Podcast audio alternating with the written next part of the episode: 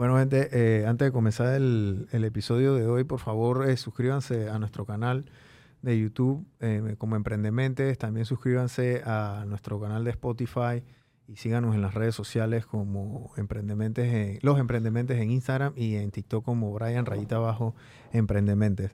Eh, el invitado de hoy, eh, hoy viene, eh, porque él es entrevistador, pero hoy va a ser entrevistado Así es. porque David tiene un, un podcast que ya, ya tú tienes como 100 episodios.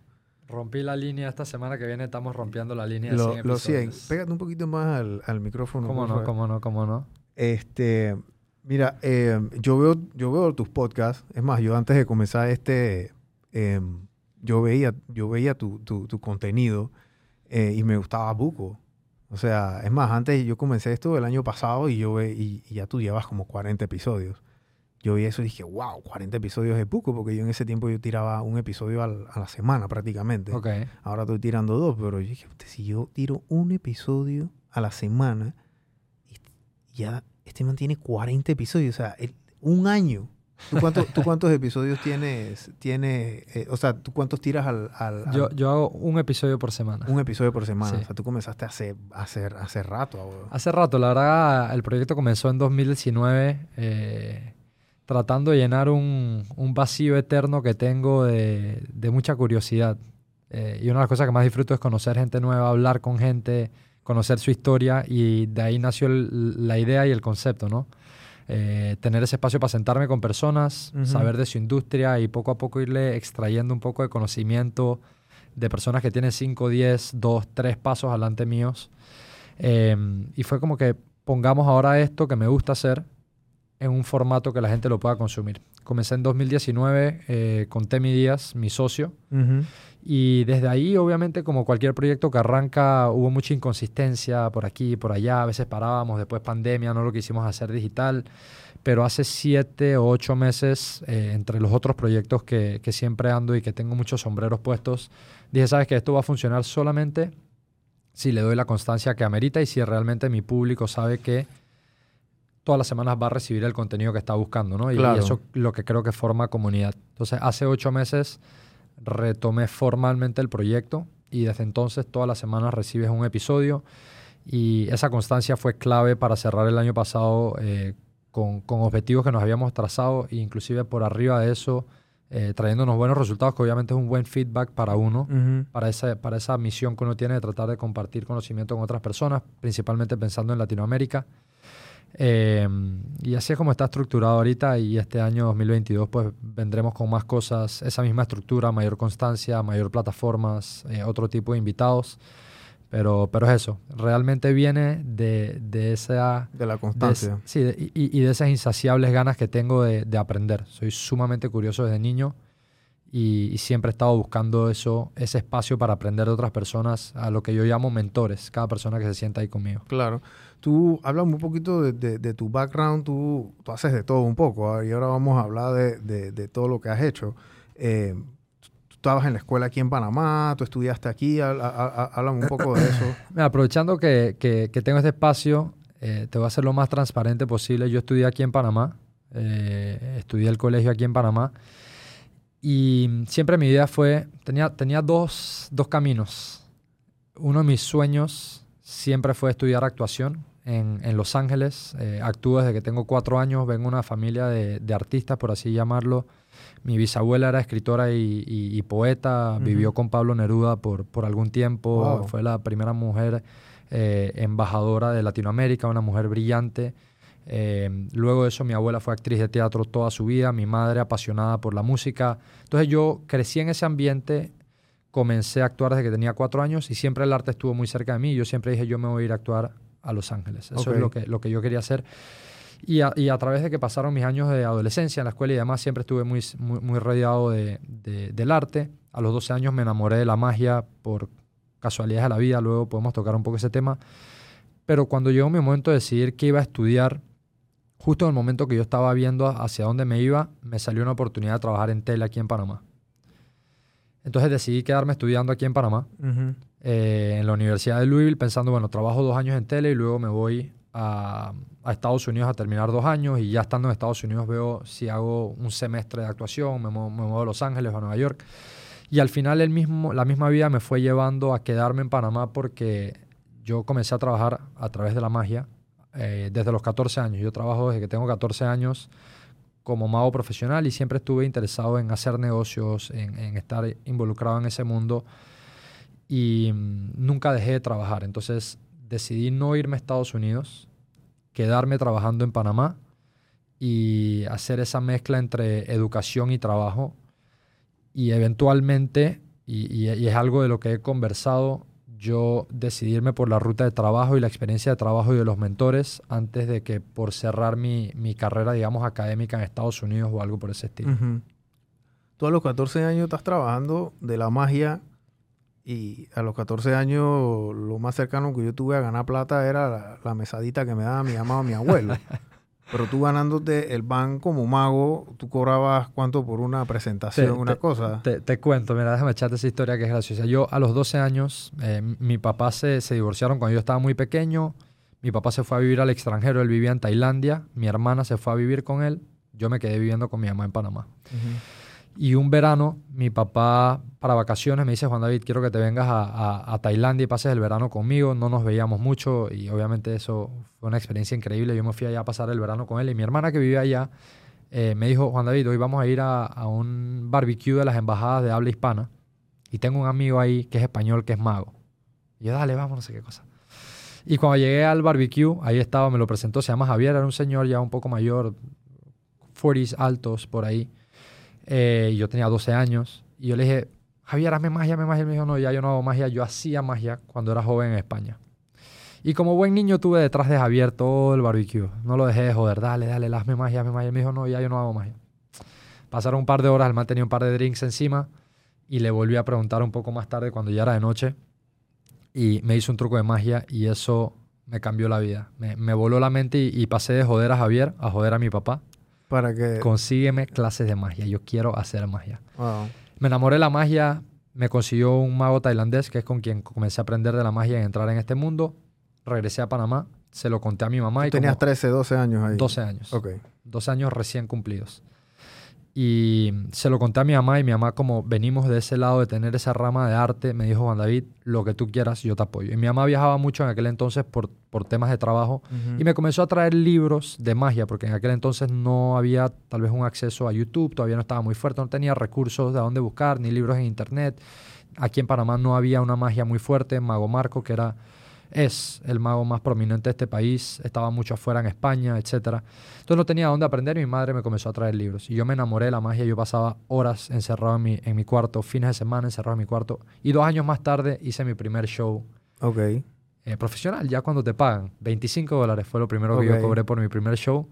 Y fue una tía que me contrató para hacerle magia a sus hijos, que éramos todos de la misma edad, así que yo era el niño mago. Okay. Y así comencé yo y desde los 14 años nunca paré y fui perfeccionando mis habilidades. A los 15 años viajé a mi primera conferencia de magia, al primer congreso de magia, eh, que se llama Flasoma, que es la Federación Latinoamericana de Sociedades Mágicas. Ok. Em, y entonces nunca me detuve y he ido transformando la magia y hoy día obviamente se volvió en algo que es parte de mi esencia, uno de mis sombreros y siempre la llevo como parte de mi ADN al resto de las cosas que hago. Hoy día trabajo para corporaciones multinacionales, he trabajado con Fortune 500 Companies, haciendo conferencias y demás, y uso la magia ahora como una herramienta de comunicación dentro de mis conferencias para trabajar con ejecutivos, eh, empleados, clientes de ellos, áreas en específicas de, dentro de un banco, dentro de una empresa, etc. Entonces, eh, esa fue mi primera experiencia trabajando, digamos, como una persona propia y personalmente en mi casa, como se dio esa, esa ruptura, y mi mamá era mamá y papá en casa, yo comencé a entender y mi mamá me comenzó a dar también lo que yo en aquel momento pensaba que era un castigo.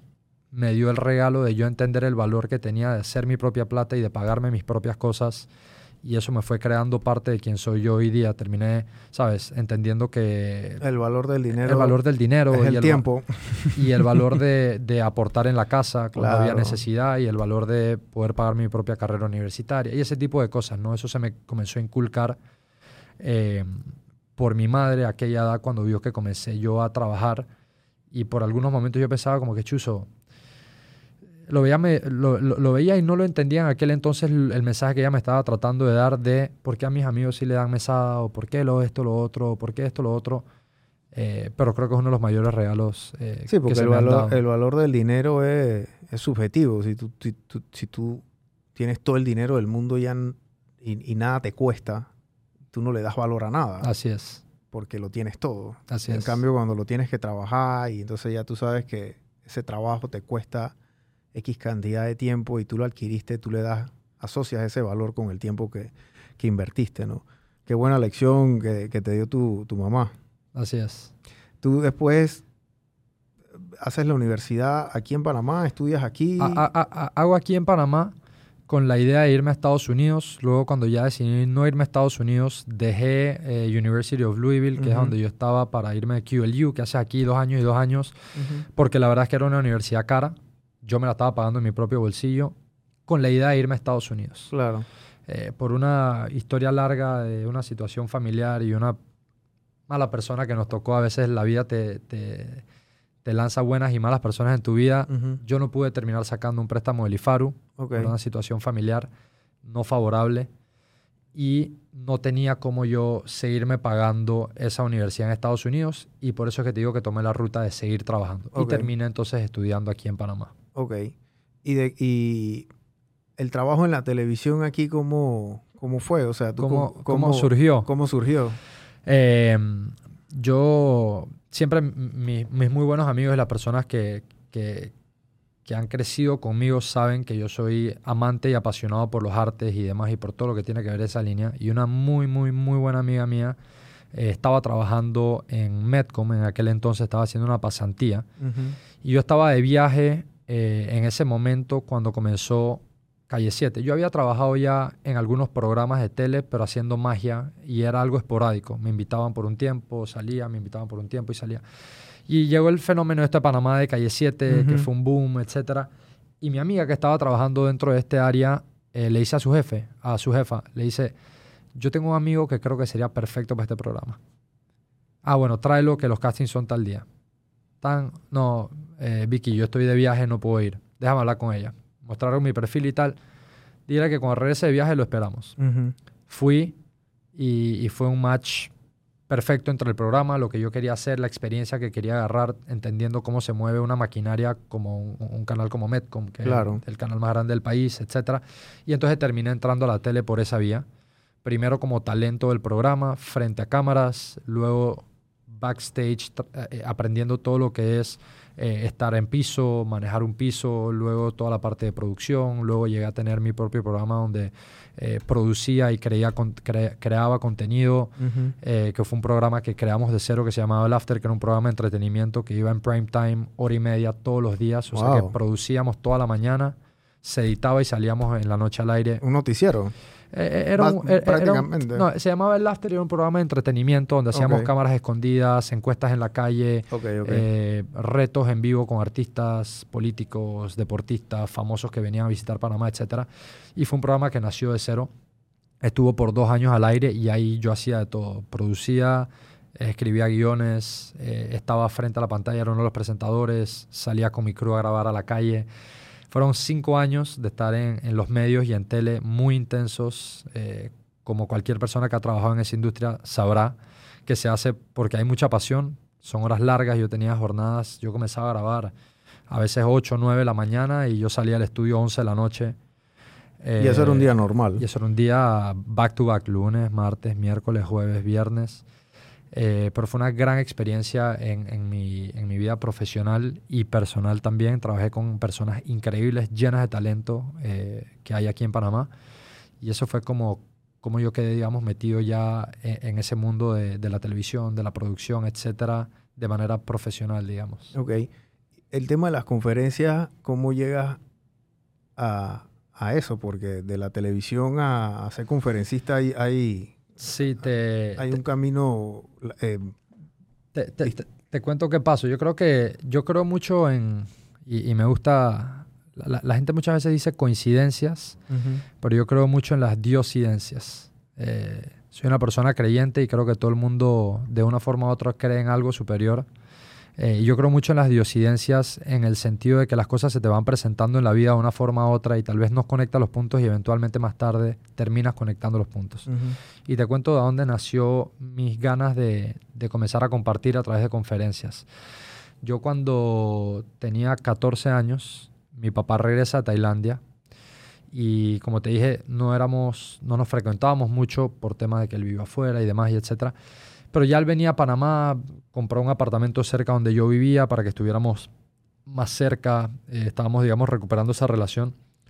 Y por cosas de la vida, él, eh, por el estilo de vida que llevaba y, lo mucho que trabajaba y demás, él eh, tiene un infarto, sobrevive al infarto, luego una semana más está con nosotros en la casa y él luego le da un segundo infarto y termina falleciendo. Y en mi vida personal, y observando a, esa temprana edad, 14 años, tenía 15 años recién cumplidos, siempre he sido una persona, como te dije, curiosa desde niño y muy observadora. Sucedieron cosas alrededor mío que me hicieron pensar y llegar a la realización de que un solo evento puede tener eh, o puede desencadenar perspectivas muy distintas en personas cercanas a ese mismo evento. Y siempre eso me revolvió la cabeza de cómo un solo evento puede crear realidades tan distintas para personas que vivieron el mismo evento. El efecto mariposa, como le dicen. Sí, o sea, yo, yo lo asumí de una forma y persona X lo asumió de una forma y persona Y se comportó de una forma y persona Z hizo esto que jamás pensaría que hubiera hecho. Muchos temas que sucedieron y para mí en ese momento mi única forma de entenderlo fue hacer un deep dive en temas emocionales, comenzar a tratar de entenderme a mí, mi mente y entender también los propósitos de otras personas. Esto a los 15 años, producto de la muerte de tu papá. De la situación, exacto. Que son temas que tal vez un niño de 15 años no frecuenta. Pero yo me volví eh, obsesivo con esos temas. Quería entenderme y quería entender a las personas y quería entender cómo los eventos te afectan y por qué esto sucede. Entonces, al vincularme mucho con estos temas, y al ver cómo tuvieron un efecto positivo en mi vida personal y en mis relaciones y en mi forma de ver el mundo y en cómo me hacían sentir y en ver tal vez otras personas que yo sentía que tal vez si tocaran estos temas podrían ver efectos positivos en uno u otro área de su vida, decidí de que de alguna forma u otra yo tenía que compartir o por lo menos ponerle mensaje allá afuera y agarra lo que te funciona y descarta lo que no. Pero yo quería poner ese mensaje allá afuera. Entonces, eh, a los 19 años fue la primera vez que yo armé algo como un formato una conferencia y lo compartí. Y de ahí me enamoré de entonces... ¿Dónde lo compartiste? Eh, lo compartí en una escuela primero. Ok. Y de ahí entonces lo compartí para un grupo de personas y luego para una oficina y luego para amigos y luego... Y desde entonces, eso habrá sido hace 8 o 9 años, eh, he ido dándole forma a esto y mezclando las cosas y herramientas que me ha ido regalando la vida en el camino. Entonces hoy día, como, como mencioné antes, trabajo mucho con, con corporaciones, con trabajo con ejecutivos, con equipos pequeños, grandes. He trabajado y he estado en programas en donde ido a hablar a las cárceles eh, y en diferentes ambientes, o sea, desde personas, eh, yo, yo, trabajé por un tiempo con, con Fundación Jesús Luz de Oportunidades y trabajé con personas que estaban acusadas de homicidio y he trabajado con ejecutivos de YPO, que, que, o WPO, que es World Presidents Organization. O sea, he trabajado en todos los espectros y me he dado cuenta que los humanos tenemos muchas cosas en común, independiente de dónde vengas, tenemos muchas cosas que nos mueven. Eh, y entonces he vivido apasionado por eh, estudiar, conocer, a base de mi curiosidad, en base a las cosas que me han enseñado la vida que me han ayudado, y ponerlas allá afuera y compartirlas. Este evento traumático a los 15 años entonces te da a ti la perspectiva de ve el vaso o mitad vacío o mitad lleno, como, como dice uno, ¿no? Exactamente. Tú, viste y tú decidiste verlo mitad lleno y ahora te, te, obsesionaste con eso a los 15 años, que normalmente no es algo que tú hubieses hecho a lo mejor si tu papá no hubiese fallecido. Es así. Eh, tú, tú, el nivel de estrés de una persona que es el CEO de una empresa eh, multimillonaria y una persona que está en acusado de homicidio probablemente puede ser el mismo. Y cómo tú manejas estas dos situaciones eh, tratando de darle lo mejor o, tratando de aterrizar ese estrés que, tenga esa persona, porque uno a lo mejor está estresado por un tema económico y el otro está estresado por un tema de sobrevivencia, literalmente, ¿no? Sí, yo pienso que desde mi punto de vista y mi experiencia personal, cuando quitas todas las capas que hay, como tú dices, de la silla del CEO y la persona que su vida, eh, si bien es cierto, podríamos sentarnos aquí a debatir si, si, si es, es, correcto lo que hizo o no, sí o no, por supuesto que no, pero la pregunta es qué hay detrás, cuál es el bagaje que ha, cargado esa persona para que la vida lo pusiera en ese lugar. Entonces, cuando tú limpias todas esas cosas, la persona al final es una persona. Y por eso te dije que creo que hay muchas cosas que, en las que somos iguales. Las personas, si se les da ese espacio para ser escuchados, para, para que aprendan que sí, eh, en cualquier posición donde estás puedes haber cometido errores, pero se trata de qué voy a hacer de aquí hacia adelante. Claro. Cómo voy a cambiar mi vida o cómo voy a tratar de ser una, persona, una mejor persona de aquí hacia adelante. Em, entonces, como tú dices, son, son dos mundos totalmente distintos, pero yo he decidido verlos desde el punto de vista de que la persona tiene que ser atendida. La persona como individuo, la persona en su parte emocional, en su parte de relaciones, en su parte de educación, en su parte de, eh, de espiritualidad, como lo quieras ver, tiene que ser atendida. Porque esa persona de una forma u otra llegó a estar en esa posición, tanto en lo más alto de alguna forma, y si quiere seguir escalando debe seguir trabajando, como en lo más bajo, y si quiere en algún momento aspirar a algo más allá, tiene que comenzar a trabajar. Claro. Eh, tú has entrevistado ya fácil casi 100 personas en, tu podcast. Eh, ¿Cuál ha sido ese episodio que tú te ha, te ha quedado en la cabeza que dices que, wow, la verdad que esta persona me, impresionó, no me lo esperaba, por ejemplo? Sí, yo, yo he tenido... ¿O cuál de todos? Porque me imagino que cada uno tú le puedes sacar algo, pero lo que tú te acuerdes, ¿no? 100%. He tenido conversaciones espectaculares y, estoy agradecido por cada una de esas conversaciones que he tenido y, por el espacio que, que real. Yo, soy fiel creyente eh, que todo el mundo tiene una historia por contar y que si a todas las personas le damos un espacio y los escuchamos, algo tenemos para aprender. Tanto aquello bueno de lo que quiero aprender como aquello malo para lo cual aprendo que es algo que nunca quisiera hacer. Entonces siempre hay ese espacio de aprendizaje. Yo te podría decir que si nos vamos a cosas como lo que yo llamo como nuggets de sabiduría, cosas muy específicas eh, de una industria o alguien que es muy eh, elocuente en lo que hace, una persona muy capacitada en lo que hace, hay uno de los episodios que más me gusta, que es con el doctor Temístocles Díaz, el papá de Temi, que es un episodio brillante.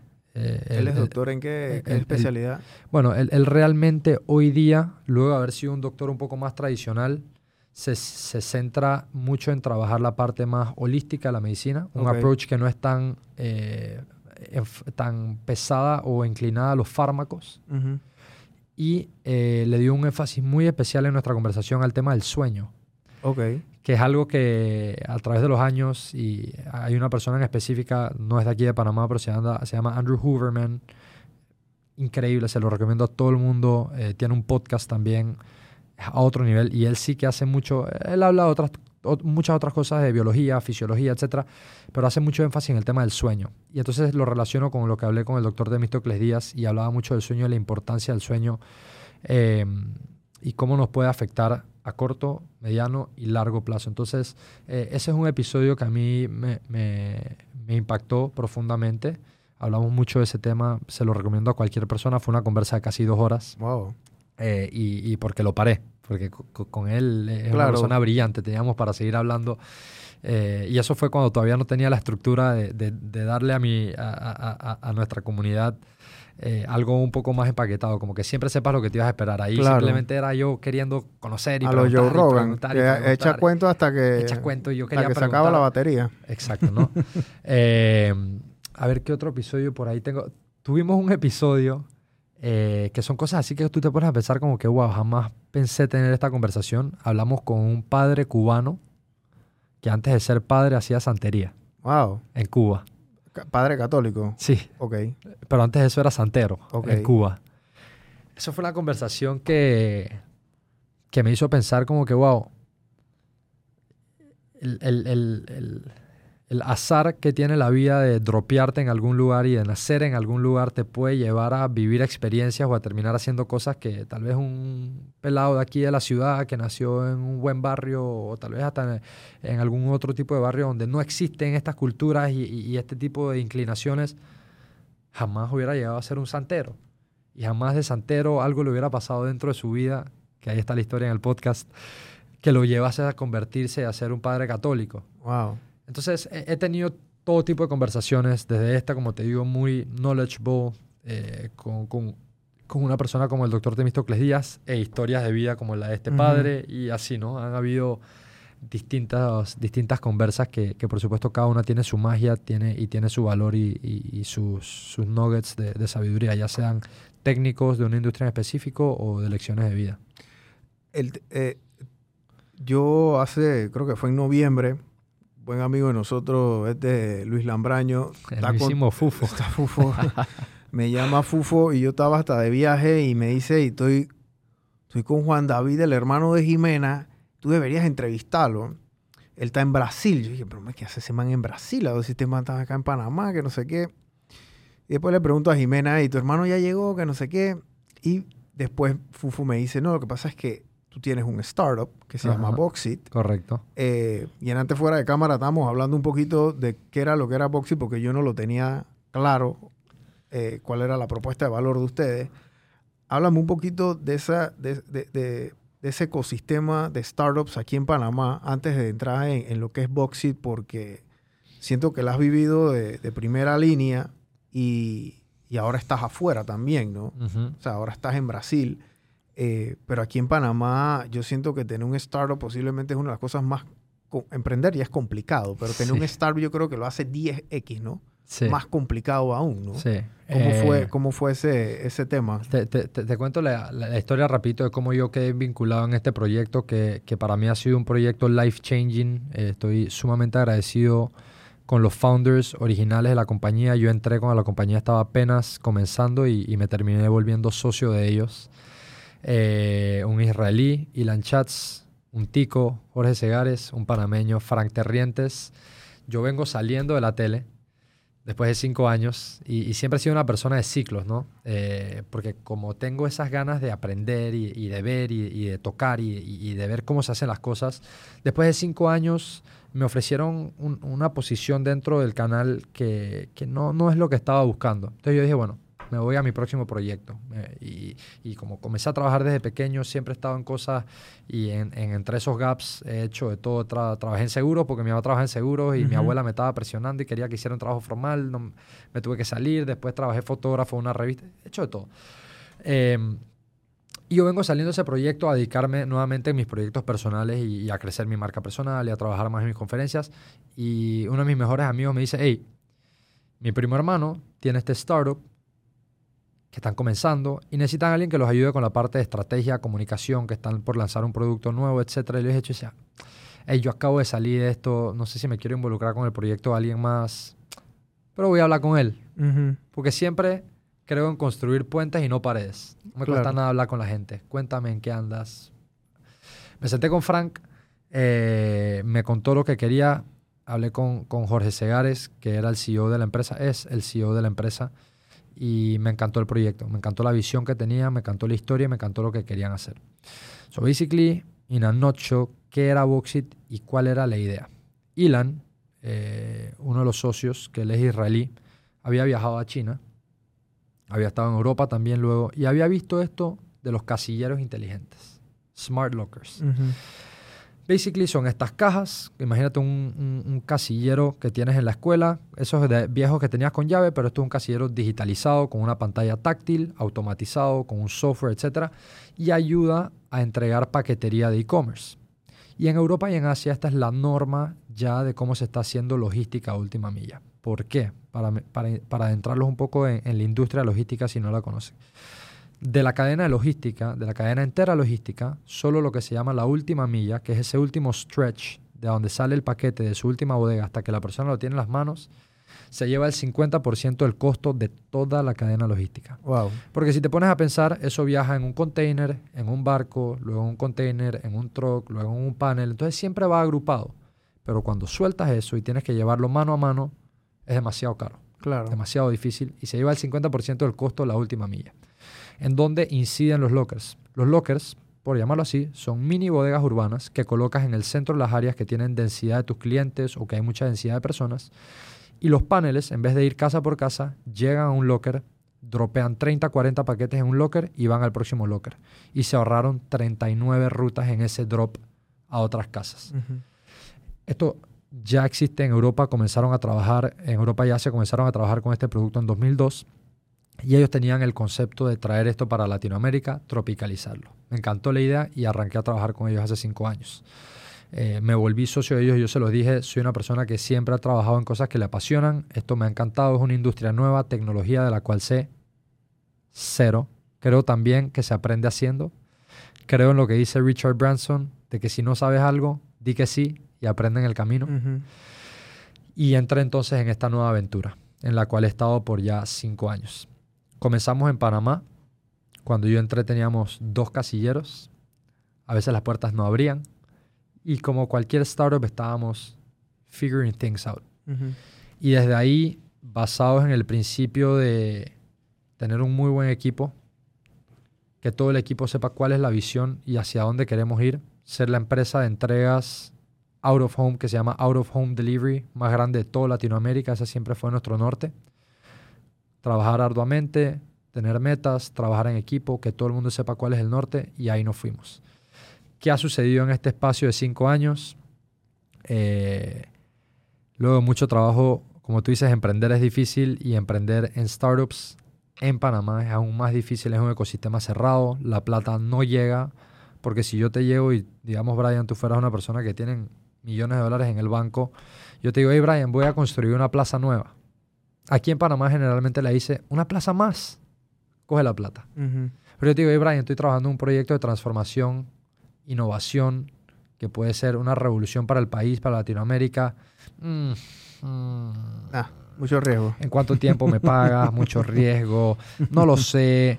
Entonces, e, e, es complicado. Conseguir funding ha sido complicado y ha sido una montaña rusa, creo que la más loca que he tenido en mi vida. Ups and downs. Hemos pasado eh, lo que se llama en emprendimiento los valles de la muerte. Hemos pasado varios de esos pero luego de cinco años y, de esta gran travesía hemos eh, crecido a Brasil, que es el mercado más grande de toda Latinoamérica, y hace cuatro meses ganamos nuestro primer contrato en Estados Unidos.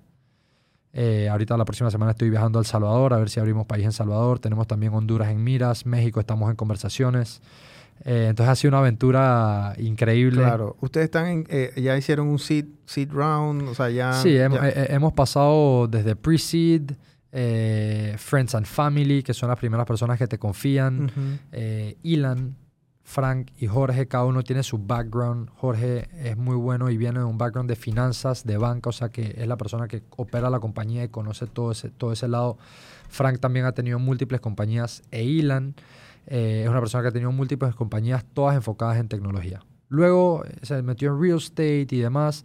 Y por eso es que te digo que, que, personalmente yo en mi vida personal he creído en los mentores y siempre he tratado de ser la persona más tonta del salón. Sí, porque si eres la más inteligente estás en el lugar equivocado. Siempre he tratado de ser la persona más tonta del salón. Y, y, creo mucho en los mentores. Entonces, eh, de, de, estas tres personas que te menciono, he aprendido un mundo Ilan viene de ser un serial entrepreneur, tenía una compañía en Israel de biotecnología, la vendió, luego ha fundado, tiene como ocho más de tecnología aquí y esta es una de ellas.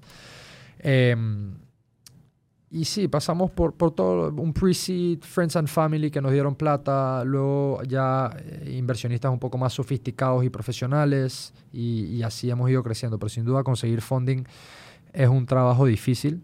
Si estás escuchando esto y tienes un startup, en algún tipo de rubro como tecnología o demás, te diría lo siguiente, cuando logres levantar plata, celébralo, reúne a tus socios, a tu personal, celébrenlo, dese un party in the back y al día siguiente salgan a trabajar y salgan a seguir buscando más plata. Claro. Sí, lo que, lo que nos están escuchando, para que entren un poquito en contexto, eh, se los explico así, porque el tema del startup aquí en Panamá, uno, es una palabra bien bonita y sexy, pero a la hora de la hora, eh, lo que termina pasando es que el, startup y el pyme no es lo mismo. El pyme se financia por medio de créditos bancarios o por medio de préstamos, ¿no? Entonces una plaza sería una especie de pyme, un negocio tradicional, ¿no? Yo compro eh, una caja de, tuna y entonces eh, la vendo y me llevo una ganancia y el banco me financia el inventario, etc. Pero el startup complejo porque ahí tú no te financias, sino que tú recoges capital.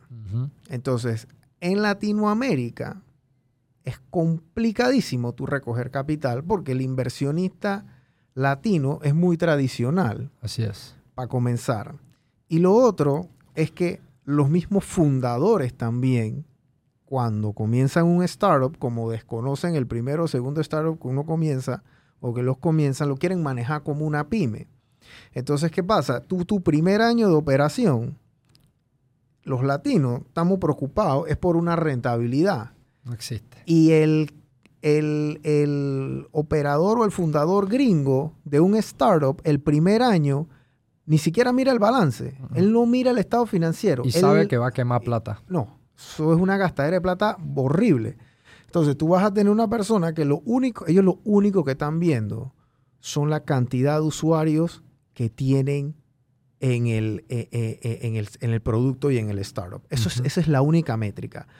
En la película de Facebook salía clarito. En Social Dilemma, Mark Zuckerberg y todo su combo tenían una pantalla que era del tamaño de cine, que tenía cuántos usuarios ellos estaban teniendo. Ellos no tenían cuánta plata se estaban gastando. Que, es lo que se llama en el mundo del startup traction.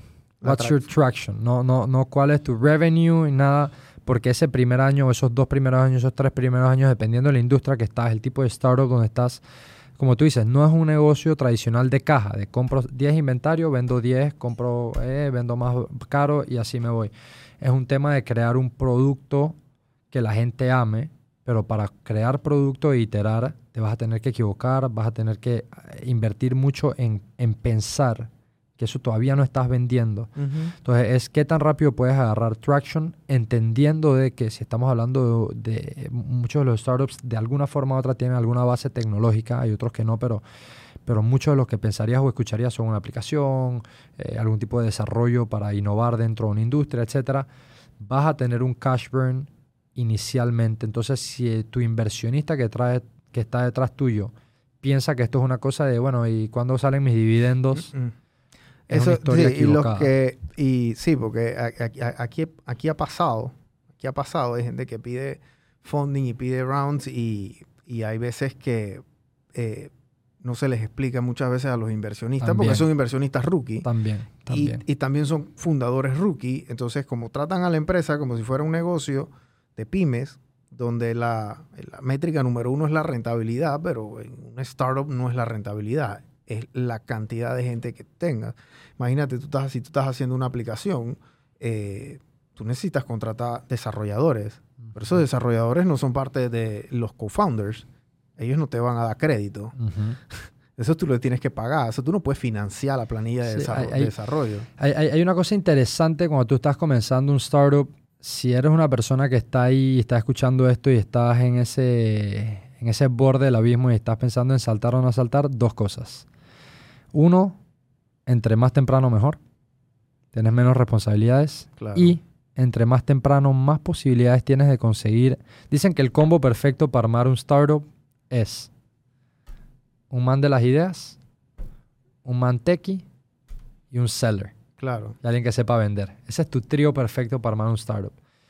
Y cuando estás joven o tienes menos responsabilidades, tienes cómo encontrar estas personas que crean en tu visión, generalmente viene del tipo de las ideas, y entren contigo en algún tipo de agreement de ser parcialmente dueños o en porcentajes y no adjudicarse un salario, digamos, per se. Pero cuando ya es un poco mayor y quieres traer un tipo muy experimentado en tecnología y lo quieres traer a tu startup que apenas es una idea, esa persona tal vez ya tiene compromisos y te va a tener que cobrar. Claro. Em, entonces, creo que hay esa dinámica entre cuándo hacerlo y ojo. No quiere decir que no puedes comenzar un startup más tarde, pero tal vez las reglas del juego cambian. O sea, tienes que conseguir funding eh, y, todo este tipo de temas. Definitivamente hay uno y un millón de challenges alrededor de querer ser un emprendedor, como tú dices, y querer levantar una empresa. Pero por esto y haber dicho esto no quiere decir que no vale la pena tratarlo. Va a ser una de las mejores experiencias de tu vida tratarlo. Ya sea que fracases miserablemente. Claro. O ya sea que lo logres siempre vas a sacar algo y nunca te vas a quedar con la duda de qué será y qué hubiera pasado si lo hubiera hecho. Sí, el tema, sí, a mí, a mí me encanta el tema de los startups. Yo la verdad es que eh, me gustaría que más empresas así como, como, como, como Boxit eh, existan aquí, tú sabes, ¿no? Ese ecosistema yo creo que ha mermado un poco, ya no veo tantas como antes, ya ni siquiera se hacen estos concursos de pitch y estas cosas que eran cool, porque ese es como tu primer pinino para tú meterte en, ese, en esa historia, ¿no?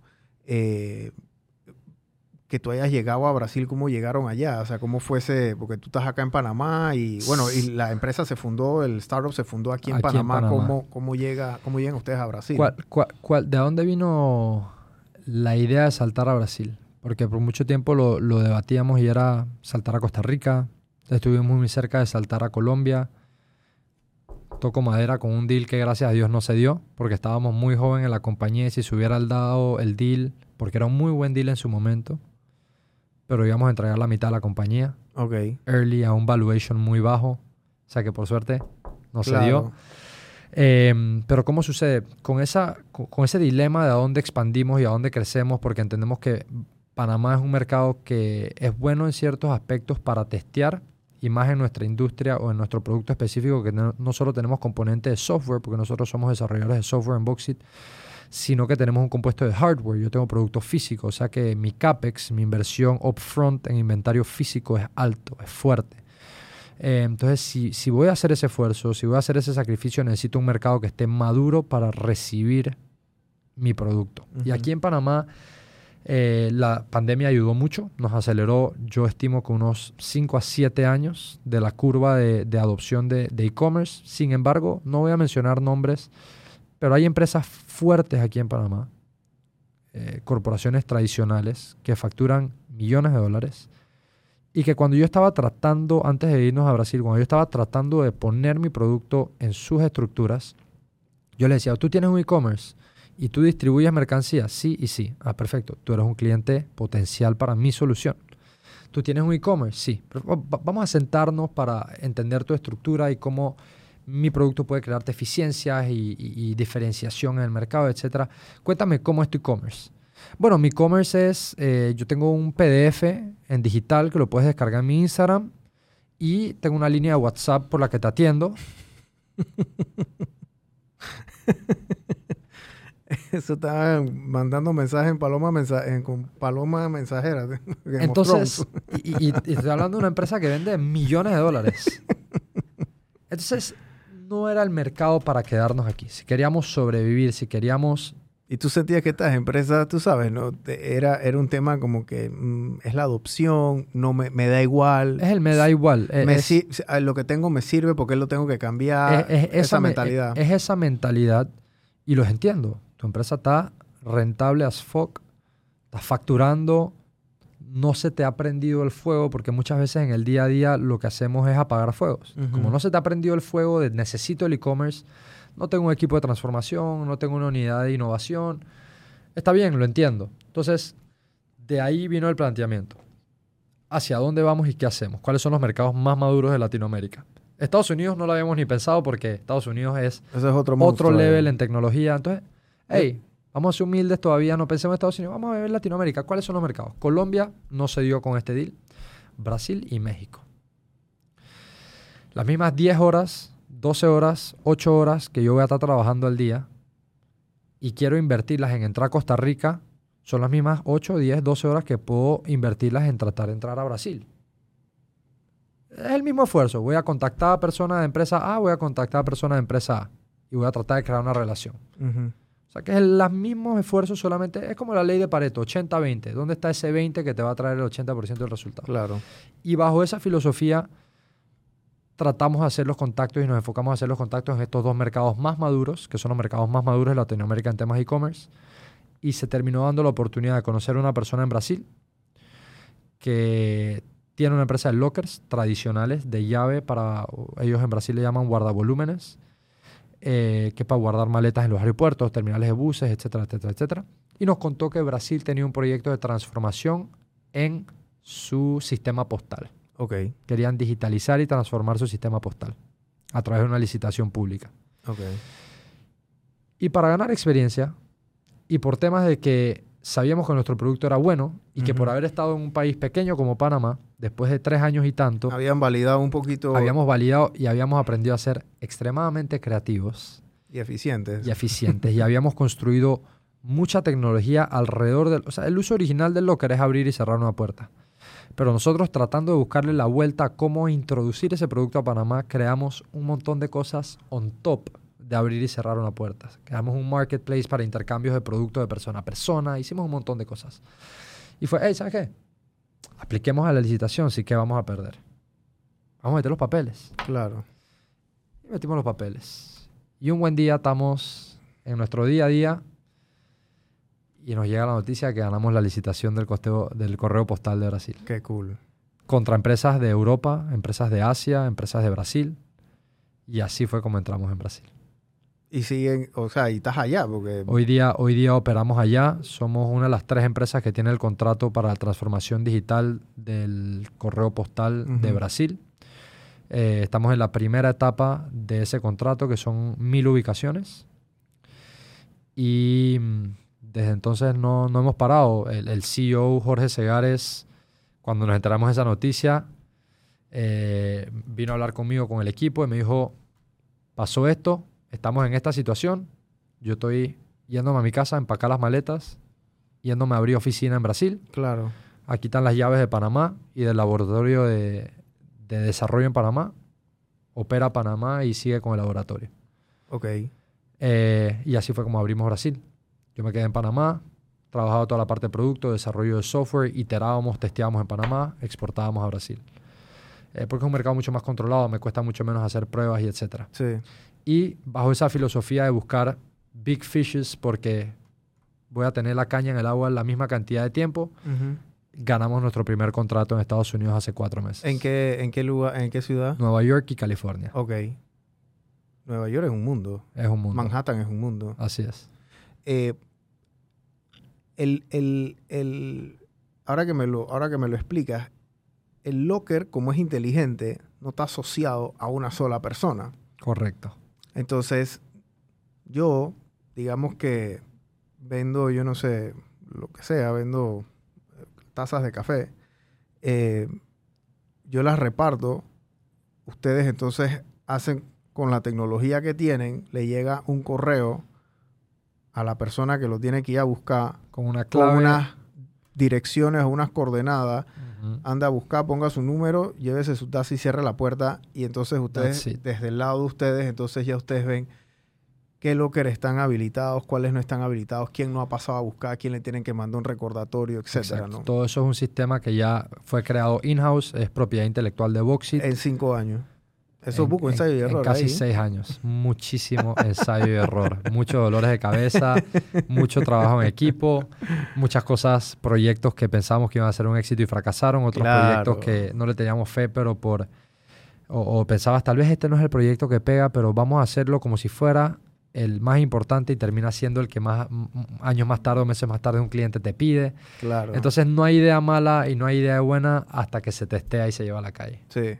Eso, sí, e- ese, tema que tú hablas es el tema de lo que es el, el customer validation al final, ¿no? Así de lo que es el- lo que viven y respiran esta, esta, eh, eh, las startups a nivel mundial, porque las mejores hablan ese mismo lenguaje que tú estás hablando. O sea, lo que, lo que hablamos aquí en el, la mesa de trabajo es paja.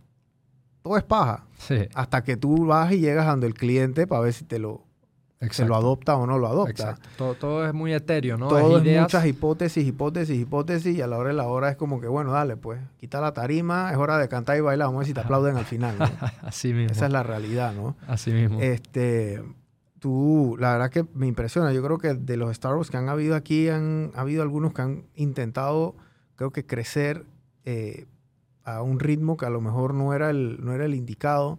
Eh, muchos han, tú sabes, no terminan, no terminan recogiendo plata o no terminan ganando estos contratos o estas cosas que les, que les da más vida, ¿no? Porque obviamente ya cuando tú tienes, ganas una licitación en Brasil, ya la lista de, de inversionistas crece un poquito, yo espero. Así, a- así es. Y, y- y a pesar de eso, por eso, por eso antes que mencionaste el tema, te lo dije, cuando estás en este tipo de, de ecosistema y estás tratando de levantar un startup, cada vez que recojas plata, celébralo, date pat in the back con tu equipo, pero next day vuelve y sal a buscar plata. Claro. Eso fue un aprendizaje fuerte a nosotros porque llegaron momentos donde hacíamos un levantamiento de capital, como que te relajas un poco. Y como estás tratando de innovar y crear y crear y crear, estás gastando capital y llega un momento donde, como estamos en Latinoamérica y es algo complicado levantar capital, a pesar de que cada vez hay más spotlights volteándose hacia Latinoamérica, porque ya estamos viendo varios unicornios salir de, este, de, de esta región del mundo. eh, a pesar de que entonces ya está viendo este spotlight y, hay más accesibilidad a levantar capital, igual es difícil. Entonces, si te duermes por la comodidad de, acabar, de, de que acabas de recibir capital, cuando te das cuenta que necesitas más, no sabes si te va a tomar dos meses levantar capital o seis meses. Entonces, e- e- e- es una cosa constante de estar trayendo money into the bank para que te permita operar y para- también para que te permita liberar un poco de la distracción y del estrés que te crea saber que tienes que salir a buscar capital. Sí, porque eh, eh, las cuentas te consumen y a la hora de la hora eh, la plata se acaba rápido. Exacto, y, y- y no te deja trabajar al final. O sea, tú quieres tener un... Ahora tomémonos el tiempo para pensar, para crear y para trabajar. Claro. Lo, lo, el, la diferencia de las pymes y los, y, lo- y los startups fuerte con los cofundadores y los fundadores principalmente es que ellos, eh, en, una pyme tú vas a tener un salario, por ejemplo, o vas a, vas a tener cierto ingreso de utilidades o dividendos, lo que sea. En una startup, básicamente, el- ganan dinero es al punto que o hacen un éxito o se van públicos Ajá. o se van a un IPO, ¿me Sí, explico? O sea, y, Exactamente. y básicamente algo que les entre es como que ningún fundador o ningún cofundador en su sano juicio pide un salario de Corporativo. corporativo porque eso, o sea, eso es como pedirle a un enfermo de, de, no sé, de diálisis que te, que te preste el riñón, me explico. Sí, o sea, le estás eso- quitando eso- la le estás vida. quitando la vida al, al- al- a la empresa, a- a- al bebé y, y no se les pasa ni, ni siquiera por la cabeza, ¿no? No. Entonces, los que se vayan a meter esto, ya es que hacen un startup, acostúmbrense a comer poquito, a no gastar plata, a no salir de viaje. ¿Me explico? Si es tu primero, si es tu segundo, tercero, cuarto, quinto, si no tienen otro método o esto- otra forma de ingreso, vayan buscando una si quieren meterse en un startup, porque del startup no van a vivir. Exactamente. Así que vayan buscando una rapidito porque es un trabajo de 24 horas al día y tienes que sacar una 25 por lo menos para sumar y para pagarte las cuentas. 100%. Los grandes startups en los Estados Unidos y en el mundo tienen un factor que es uno que tienen un megaproducto y otro que la, es la gran mayoría es que tienen un man que es un animal recogiendo capital Sí. y buscando dinero. Sí. O sea, esa es la pura realidad. Entonces, eh, más son esas clases que son gente, tú sabes, como el de WeWork y, y Adam este, Newman. a- Adam Newman, el loco ese, que ese man llegaba a un lugar y le peinaba 15 millones, 40 millones, como si fuera aquí recoger 2, 3 dólares para ir a pagar el parking, ¿me explico? Sí, sí. Eh, eh, Eran eh, esa clase es la de tipos, ¿no? So- son personas que, que creo que es una de las habilidades más poderosas que existen en el mundo, es saber contar una historia. Las personas que logran salir a recoger capital es esa historia que llevas tatuada en tu frente, en tu cuerpo, Claro. es la camiseta que llevas puesta, saber venderla a otra persona para que crean este loco que a pesar de que no es firme todavía porque se está construyendo, está en construcción, diga, yo me voy a meter en ese barco contigo. Claro. Y eso es solamente posible si tú sabes contar una historia. Sí, y tienes que creértela. Porque este man se la creía. Yo creo que a veces se la creía además, con toda la plata que se gastaba en lo- las Sí. locuras que, que hacía. Ah, ah, han terminado... Esa es una buena historia. Si tienen chance, leanla. La de Tremenda. Adam Newman de WeWork. El, el man se le fue la mano en pollo ahí, un pocotón de cosas. Pero algo que es, eh, eh, es, es aceptable que el tipo para recoger capital y recoger plata era, era una bestia. Ah, no. Sí, sí. O sea, eso, eso- eh, que, que la persona haga una cosa mal no quiere decir que, que se le tiene que desmeritar otras Claro. cualidades que tiene, ¿no? O sea, el man para levantar capital y, y para crear cultura y para que la gente ser un líder y que la gente fuera follower de él y, y trabajara Claro. bajo su visión, un genio. Que tuvo mal fiscalizado, que lo dejaron hacer lo que quiso. Mal administrador. mal administrador, que, era, que eventualmente se terminó volviendo un patán. Hay una historia eh, loquísima ya de... de- de- si, si- si te lees el, el libro de él, el de We Were Culture y demás, em, hay una historia, bueno, hay muchas historias de él, pero, pero ya llegó el momento donde el man estaba tan desquiciado y tan loco y tan up there in the clouds con la cantidad de plata que estaba haciendo y recogiendo y la gente con la que se manejaba, que el man te decía, hey Brian, eh, tú, eras, digamos, líder del equipo de innovación. Eh, y le escribías a Adam, hey, no, que Adam, te- necesitamos hacer la reunión que te vengo correteando hace dos semanas, que es importantísimo para el launch de este proyecto, ta, ta, ta, ta, ta, ta. Eh, por favor, avísame cuándo. El man te decía, dale, perfecto, la moví para el martes, martes 9 de la mañana, vamos a tener la reunión, encuéntrame en mi edificio. Y llegaba el líder, que es un man que se ha sacado la mierda eh, liderando ese proyecto y para presentarte una vaina con PowerPoint, la vaina, la idea. Y el man a las 9 de la mañana te estaba esperando abajo del edificio en, un- su nuevo McLaren. Te montaba en el McLaren, salía a por las calles por media hora, te decía háblame, después te daba la vuelta, te dropeaba y se iba. O sea, él estaba ya a ese, a ese nivel de, de, de desquiciado. ¿no? Gufizadas, gufizadas. Eh, pero sí, o sea, son, son, son historias que, que, que- que pasan en este mundo. Obviamente son, estos son casos eh, Bien atípicos. bien atípicos, eh, súper atípicos. Estos son los verdaderos unicornios del mundo del startup. Pero lo que sí es cierto es que, como dije eh, al principio, es algo que te va a enseñar muchísimo. Va a ser una experiencia de vida. Vas a aprender un mundo independiente de la industria o, o la vertical en la cual esté tu, tu startup. No creo que te vayas a arrepentir. Eh, te va a llenar de herramientas porque te va a enseñar a, a- a- a pasar los valles de la muerte, que ahí creo que es donde más se aprende, Claro. a trabajar con las uñas. Eh, y, y eso también te da de una forma u otra algo que, que se llama, eh, que, que casualmente lo leí no hace mucho y me, y me voló la cabeza, eh, que se llama coeficiente de optimismo. Eh, pa- pa- para contarte rapidito y darle referencia a las personas, la NASA hace algunos años cambió el protocolo de cómo contratan a la gente. Antes, ellos contrataban por el coeficiente intelectual. Por supuesto, tú quieres ser un astronauta, todos de niños decíamos, ah, tal vez yo quería ser astronauta y tal. Pero para ser un astronauta realmente tú tienes que ser un tipo brillante. Claro. Ser un man brillante, ser de coeficiente intelectual alto. Un señor que se llama Shackleton agregó algo a la ecuación de la NASA para contratar de todas las personas de ese pool de coeficiente intelectual brillantes, agregó algo que se llama el coeficiente de optimismo, que es la persona que tiene la mentalidad, la convicción y la fe de que todas las mañanas se puede salir a ganar, de que cuando se presenta la situación hay oportunidad, de que cuando se presenta la situación hay cómo resolver. Porque qué tan complicado fuera de 10 personas brillantes, que 5 son personas optimistas y 5 no, te y hasta los 5 que no, y cuando pasa un verguero ahí arriba, que estás Sí. by your own, máximo puedes llamar a Houston por teléfono, te digan, we're doomed. Es la Claro. diferencia entre que regrese a una misión o no.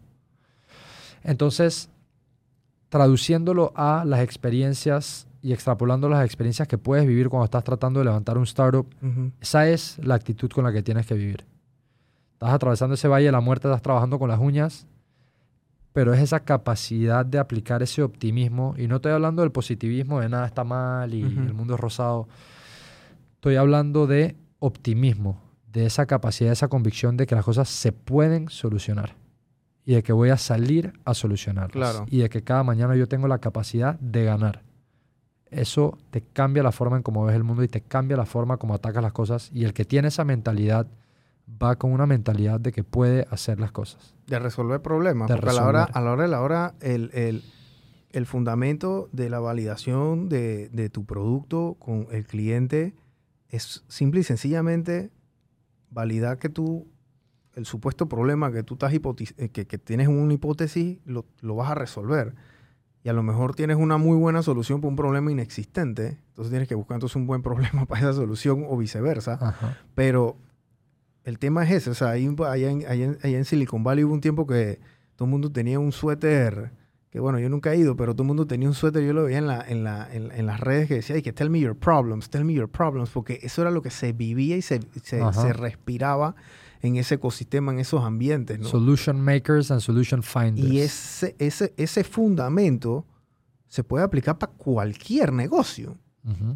¿Me explico? O sea, si tú validas cuál es el problema dentro de un grupo o una audiencia de personas, ya tú tienes ya la respuesta hecha si la gente te la está dando. 100%. ¿Me explico? Pero hay gente que le gusta, voy a invertir eh, un pocotón de cosas en, no sé, en, traer un carro nuevo, en un carro espacial, que no sé qué, y se gastan y se gastan un poco de cosas y a la hora de la hora van y nadie les compra el carro. Es, que ¿quién te dijo que querían eso? Y eso se lo quedan poniendo de sombrero. Ajá. Entonces, eh, hay un libro buenísimo que se llama The Four Steps to Epiphany, que prácticamente es la Biblia de Steve Blanks, que fue el que inventó esto, todo este tema de Customer Validation por los 80 ese libro yo me lo leí y eh, eh, es, un libro que es el, fundamento de todo lo que viene después, ¿no? Porque después él, eh, él, era profesor en, Stanford y, él tuvo un estudiante que se llamaba Eric Rice, que él fue el que hizo The Lean, Startup Methodology. Methodology y después vino el eh, había el otro del Customer Value, no, del Value Proposition o del el, Business Model Canvas, que ese fue del de Mark Ostriander. Entonces, eh, eh, todo, todo, eso nació, fue del libro de, de, Steve Blanks, que está lleno de muchos casos prácticos, literal, ¿no? Entonces, toda esa, toda esa metodología se aplica en cualquier, cualquier tema. Hay gente que aquí en Panamá y no necesariamente gente que está en tema de Wars, Juan David. Estoy hablando de empresarios de 30, 40, 50 años, señores de, extranjeros o españoles, lo que sea. Y ellos, ellos validaban con su gente. Ellos validaban con el cliente. Oye, ¿qué te gusta más? ¿Que te ponga la salsa encima o aparte? En vez de estar inventando. Ya. ¿Me explico? Ey, de los 30, 28 la quieren aparte. Pon la parte, brother. Hey, ¿te gusta rojo o blanco? Blanco, ¿te gusta este nombre? ¿Qué nombre te gusta? ¿Qué nombre no te gusta? ¿Te gusta este, te gusta este color? ¿No te gusta? Ese loop es sumamente importante. Ellos no tuvieron que ir a la universidad para eso. Eso es lógica, eso es sentido común. ¿Me explico? Que a veces es el sentido menos, menos, aplicado de todo. Eso es sentido común. Estoy hablando gente, oye, cuando yo estaba en el banco, los paisanos, los chinos, la misma cosa. Estos señores no sabían ni siquiera escribir en español. No es que no sabían escribir, sino que no sabían escribir y leer en español. Pero ellos tenían su, lógica clara. ¿Dónde te gusta más la caja? ¿Aquí o acá? ¿Quieres chicle o quieres chocolate al lado de la... o sea, era, era básico, era lógico. Y la gente se enreda en el producto. Tú antes de lanzar un producto dentro de, dentro de Boxy, tú le preguntas a mil personas. Sí, y, ahí para, para meter la cuchara Creo que es el tema de no enamorarte del producto, enamórate del problema. Correcto. Soy una persona que resuelve problemas en tu empresa y en tu vida. Si tú eres una persona que resuelve problemas y que sabes comunicar que, hey, yo soy quien te resuelve el problema, deal done. Claro. No que este yo creo que es el producto que te va a resolver el problema. ¿Cuál es el problema? Hence, eh, lo que decía Albert Einstein, si yo tuviera una hora para resolver un problema que dependiese de si el mundo existe o se va a la mierda o explota o desaparece, yo dedicase 55 minutos a entender el problema y 5 minutos a solucionarlo. Claro. Entiende el problema.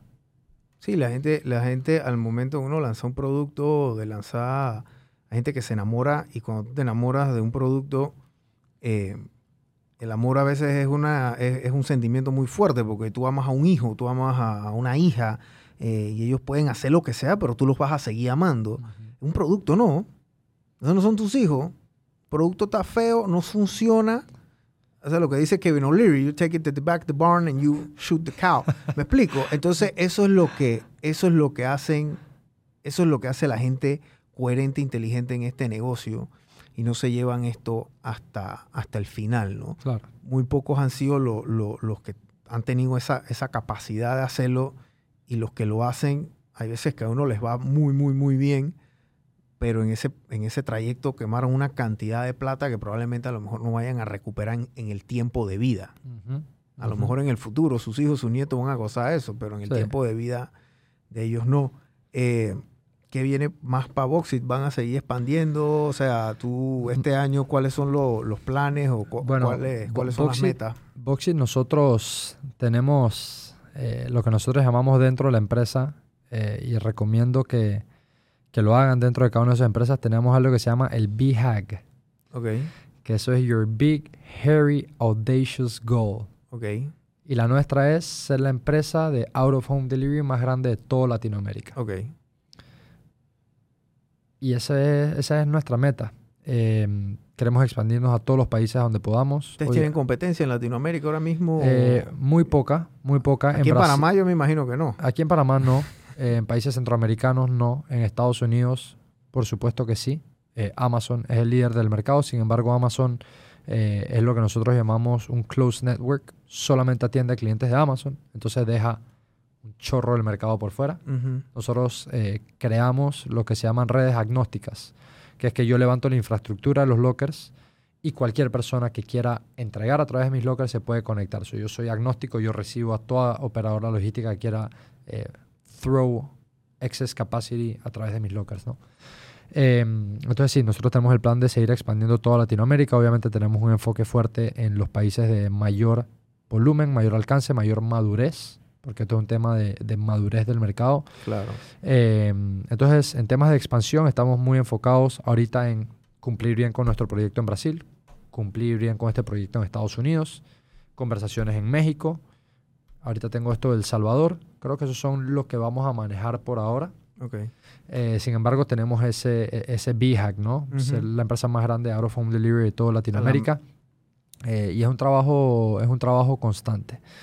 Eh, así que eso por el lado, eso por el lado de Boxit.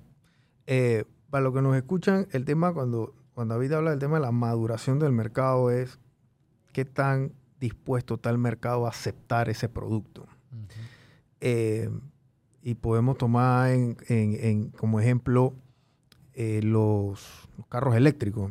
Aquí en Panamá la maduración de ese mercado pareciera que todo el mundo quiere un carro eléctrico, pero el mercado no está maduro para eso todavía. Porque, Exactamente. porque no hay dónde tú conectar. Si tú te quieres, Chiriquí. si tú te quieres ir a Uy, Chiriquí, te fuiste lejos, hermano. Te quieres ir para Coronado. Está a una hora de aquí, dos horas si te vas un viernes en la tarde.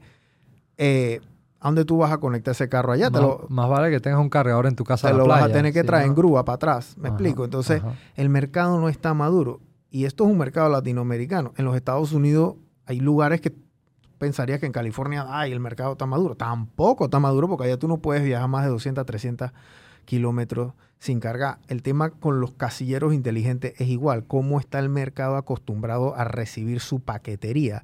Ah, yo estoy acostumbrado a que aquí viene el señor en la moto y yo Sí, es que me da la cosa, pero en otros países no. En otros países ya se, se acostumbra que yo tengo un lugar donde yo voy, retiro mi paquetería, Sí, tam- También lo que pasa es que eh, el mercado no está saturado todavía, porque la el, el cambio no va a venir tanto del lado del cliente. El cambio viene cuando se vuelve una piedra en el zapato de quien te da el servicio. Claro.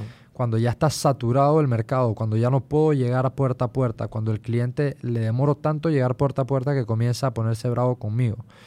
Entonces ahí es que el responsable de ese paquete comienza a buscar alternativas y crear eficiencias en su proceso. Y ahí entonces es que aparecen los casilleros inteligentes. Claro. Como te dije, Smart Lockers se vienen trabajando desde el 2002 en Europa y Asia. Han sido ya 21 años.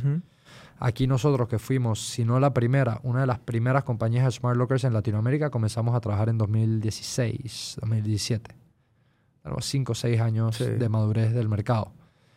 Eh, entonces e- e- es eso, ¿no? Pero lo describiste perfectamente con el ejemplo de los carros eléctricos. El mercado no está ahí, entonces tampoco es inteligente y es como lo de no te no ames ese producto tanto de que te haga pelear ciegamente Claro. contra la corriente. Aquí la estafeta de correo en Panamá no les ha tocado la puerta para ver Mira. si hacen algo por su vida. Mira, lastimosamente, Porque yo te voy a decir una vaina. Aquí yo creo que ese, o sea, en los 90, ir a la estafeta de correo, había una aquí, había una aquí cerca en, el, en, el- Había- en Val Harbor, había una enorme todos por lados todos lados. había, había en todos lados. De, y- de- de hecho, te, te digo algo ahora que lo preguntas y, y qué bueno que lo preguntaste porque mira, somos un caso de éxito nacido en Panamá, expandido de Panamá a Brasil. Estamos ayudando a un país extranjero, siendo de Panamá, llevando la bandera de Panamá a transformar su sistema postal, que, que es del gobierno y que da acceso a millones de millones de millones de personas en Brasil. Y cuando nosotros teníamos como tres o cuatro años, yo preparé un proyecto y le toqué la puerta a correos nacionales, no sé. al se- Cotel. Cotel, ajá. Correo Telégrafos de Panamá. Yo les toqué la puerta y les dije, señores, ustedes son la institución que más footprint tiene en el país. Olvídate de Banco General, olvídate del Rey, olvídate. Ustedes tienen 120 estafetas a nivel nacional. son de las instituciones o de los anexos del gobierno que menos presupuesto tienen. Sin embargo, tienen mucho footprint. Deja de estar haciendo las cosas a nivel arcaico. Fracciona tus costos, porque ¿cuánto te cuesta operar un lugar con cinco personas haciendo las vainas a mano, con personal rotativo? Y transformemos el país y conectemos, hiperconectemos el país a través de casilleros inteligentes y darle accesibilidad a las personas del interior a que reciban cosas como si vivieran en, la ciudad. Y lo que me dijeron fue, es que nosotros tenemos nuestro propio proyecto. Yo le está bien. Una lástima. Y el propio proyecto, eh, pues por supuesto que no era hacer absolutamente nada. Sí, claro, eso queda, eso queda en nada. Bueno, y eso es como, dice bueno, casa herrero, cuchillo, cuchillo de palo, ¿no? O sea, teniendo ustedes esta tecnología ya, ya andando, porque no es que ustedes están, dije, comenzando, porque hay mucha gente que comienza un startup y, están, dije, y tienen muchas buenas ideas, digo, tienen que ejecutarlas, no las han ejecutado. Yo creo que ustedes ya han pasado esa curva de ejecución y están ya, es en la etapa que, posiblemente la más dura, que es, la etapa de crecimiento. Expansión. Ese, growth hacking, ¿no? Como le dicen, como le dicen los gringos. Juan David, gracias por haber venido a echarnos el cuento. La verdad que cool que te, que estés metido en este, en esta industria de, de o en este espacio de, startups. startups habla de espacios. Este, eh, y también conocer un poquito de tu pasado, porque todo eso fue habilidades y que entraron dentro de tu bolsa de herramientas que sigues utilizando hoy en día, desde la magia, desde el, hecho con la muerte de tu papá que te llevó a ti a, hacer una autorrealización y un autoanálisis de, lo que era una decisión que tú tenías que tomar en ese momento y todo eso, digamos que lo has ido tabulando y lo has ido componiendo para tú llegar ahora a una empresa de tecnología, lo cual no era tu background, estabas en la televisión, estás en el arte. Así que yo creo que tienes, tienes, tienes de todo un poco, pero tienes bastante. ¿Me explico? Todas esas poquitos de cosas que han hecho, que no han sido poquitos, han sido bastantes cosas, pero van, se van, se van, se van abultando sobre el tiempo que te hace. Entonces ya eres un. Eh, tienes, tienes varias, varias balas dentro de, dentro de la pistola, como dice uno, ¿no? Sí, yo, yo, pienso que, y para las personas que están escuchando, eh, nunca dejen de acumular puntos en su hoja de vida. Y luego no te vas a dar ni cuenta cuando miras hacia atrás y te llega ese, como tú dices, ese cuadro de realización. Ah, si uno este punto, con este punto, con este punto, con este punto, con este punto, tengo un valor único para ofrecer. Claro, eso es lo que decía Steve Jobs. You can only eh, connect the dots looking backwards, ¿no? Así es. Nunca dejes de buscar experiencias, nunca dejes de cultivar oportunidades cada cosita que tires en esa caja de herramientas tuya te hace una persona única en tu lugar laboral, en tu familia, en tu lugar personal, como persona activa de la sociedad panameña, eh, latinoamericana, como lo quieras ver. Colecciona experiencias, acércate a mentores, personas que tengan 2, 3, 4, 5, 10 pasos por delante tuyo, aprende de ellos de forma humilde y siempre entiende que cada cosita que pasa por tu vida es el valor más grande que vas a tener. Gracias por haber venido. Antes, eso que dijo Juan David de, los puntos, mírense el, discurso de Steve Jobs cuando, el, eh, cuando Stanford le da un, creo que fue un doctorado o le da un diploma, no sé, me acuerdo cuál fue. Eh, él hizo un discurso como unos 15, 20 minutos, buenísimo. Y otra película buenísima es la de una que ganó un Oscar que se llama Slumdog Millionaire. Slumdog Millionaire. Que es idénticamente eso. un peladito que vivía literalmente en, en, la calle, en las barracas, pero una secuencia de eventos en su vida y la buena memoria que tenía lo lleva al, show este de, ah, Millionaire? ¿Quién quiere ser millonario? Y el tipo se sabía todas las respuestas, pero no era porque las había estudiado, sino porque las había vivido. Y eso fue lo que le dio a él la herramienta para ganar al final, ¿no? Así que gracias por haber venido, Juan David. Gracias a ti, hermano. gracias, por, gracias por el espacio. Chao.